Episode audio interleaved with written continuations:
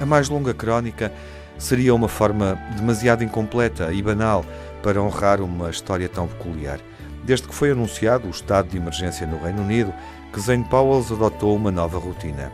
Zane é professor na Western Primary School de Grimsby, uma escola do ensino básico, e perante esta névoa de aflição que paira à nossa volta, ele decidiu avançar literalmente.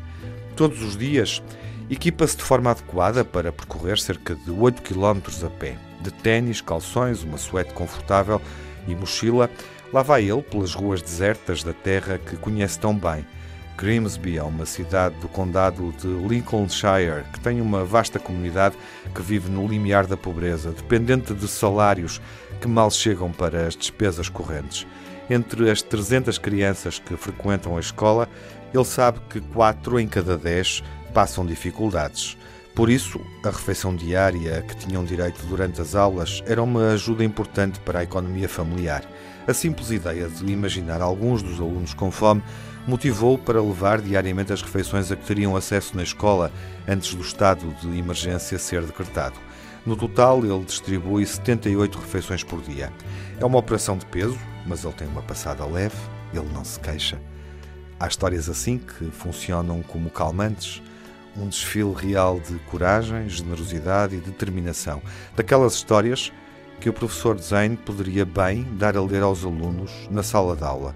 Em vez disso, ele prefere desvalorizar. Diz que um serviço de entregas como este era o alibi de que necessitava para manter um programa ocupacional saudável e com reflexos positivos na boa forma física. Mas sabemos bem que não é isso que o move. Quando lhe perguntam por que está tão empenhado neste serviço de entregas que inventou a partir do nada, ele revela um espírito protetor que se estende à própria família das crianças de quem é professor. Quando é interpelado, responde de forma comovente, que isto encoraja os pais a ficarem em casa e assim todos se mantêm a salvo.